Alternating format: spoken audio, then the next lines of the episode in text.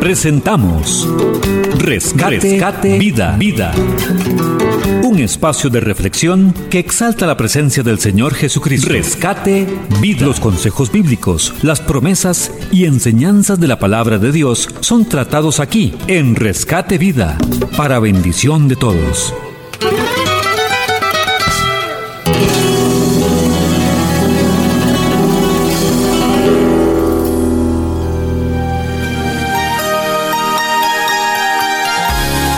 Les habla Luz Damares Vargas Quesada. Para mí es una bendición estar nuevamente con ustedes compartiendo la bendita y santa palabra de Dios. Esta meditación se refiere a, a uno de los de las historias de David, cómo David en su en su vida tuvo momentos de pecado y David fue un hombre que tenía una muy buena relación con Dios. David era un hombre que amaba a Dios a pesar de su este de sus de sus errores y de sus debilidades creo que todos lo tenemos pero David sabía quién era Dios. Entonces para él haber fallado a Dios era como como como como un sufrir en su corazón porque él ya había conocido de lo que era su espíritu de lo que era una relación con Jehová Dios de los ejércitos. Y empezamos a leer esta, esta eh, declaración de arrepentimiento, de, de plegaria, pidiendo purificación. Para David era tan importante la purificación de Dios porque él sabía que el estar en pecado era estar separado de Dios, como dice la palabra de Dios, que el pecado nos separa de Dios. Pero David sabía de un Dios bueno y misericordioso. Entonces él empieza orando de esta manera que ojalá usted y yo, amados amigos, viniéramos a Dios y oráramos eh, en nuestro corazón esa oración tan preciosa que nos une a Dios y que nos hace pedirle perdón a Dios por nuestros pecados. Y David empieza a, a, orar así. Me encanta esta oración. Cuando yo me siento este separada de Dios, porque hay momentos que nos sentimos separados de Dios por el pecado. A mí me encanta abrir el Salmo 51 y leerlo y orar con el Salmo 51, porque creo que quien no peca, la Biblia dice que todos pecamos, que el que dice que no peca hace mentiroso a Dios, porque todos pecamos. Empezamos con el Salmo 51.1 y nos dice así, Ten piedad de mí, oh Dios, conforme a tu misericordia conforme a la multitud de tus piedades, borra mis rebeliones. David tenía claro que la rebelión era un pecado que lo separaba de Dios. La, la rebelión nos hace sentirnos este, tan perfectos, que no aceptamos el consejo de nadie. La rebelión nos hace eh, alejarnos de la humildad. La palabra de Dios dice que Él mira de lejos al rebelde, al altivo, pero de cerca mira al humilde. Creo que es uno de los pecados que reconoció David, que él necesitaba que Dios le perdonara.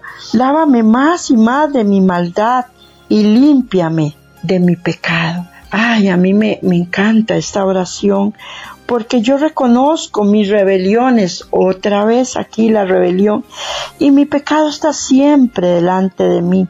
Contra ti, contra ti solo he pecado y he hecho lo malo delante de tus ojos, para que sean reconocidos justos en tus palabras y tenido en puro en tu juicio. He aquí en maldad he sido formado y en pecado me concibió mi madre.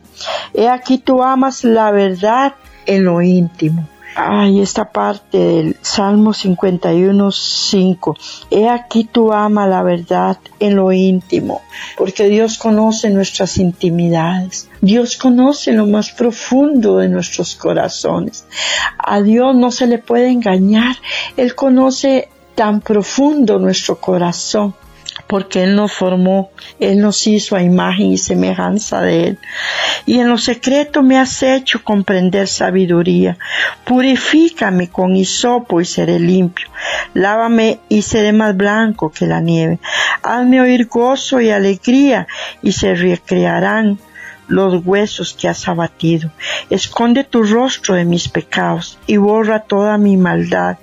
Crea en mí, oh Dios, un corazón limpio y renueva un espíritu dentro de mí y renueva un espíritu recto dentro de mí. No me eches delante de ti y no quites de mí tu rostro, tu santo espíritu y vuélveme el gozo de, de, la salvación y espíritu noble me sustente. Quiero rescatar unos puntos importantísimos aquí.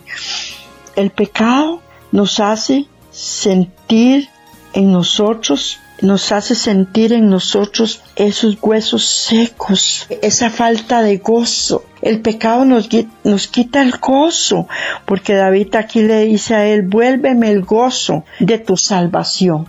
Nos hace sentir que no estamos salvos. El pecado nos hace sentir que no estamos, que si un día vamos a morir, vamos, no vamos a alcanzar esa salvación, porque el pecado nos trae culpa, nos trae condena, nos trae aflicción de espíritu, nos trae este, eh, nos trae cosas feas, pero cuando Dios viene y limpia nuestro corazón, volvemos a retomar esa alegría y ese gozo y esa eh, eh, nos vivifica la vida. Entonces yo creo que el Salmo 51 es una reflexión hoy para entender que Dios nos ama mucho, que Dios nos perdona y que aún Él envió a Jesucristo a morir en una cruz por nosotros, que la Biblia lo dice, que nosotros somos salvos por la gracia de Jesucristo, pero la práctica del pecado nos aleja de Dios.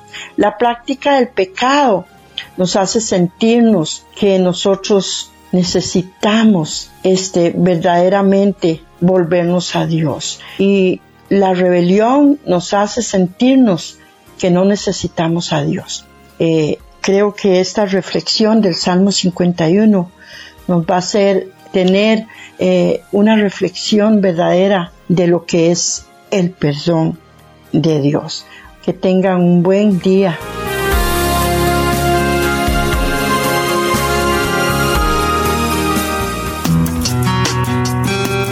Pero si alguno ha pecado, abogado tenemos para con el Padre a Jesucristo el justo. Primera de Juan 2.1. Hemos presentado Rescate, Vida, Vida. Esperamos que este espacio sea de bendición para su vida y la de su familia.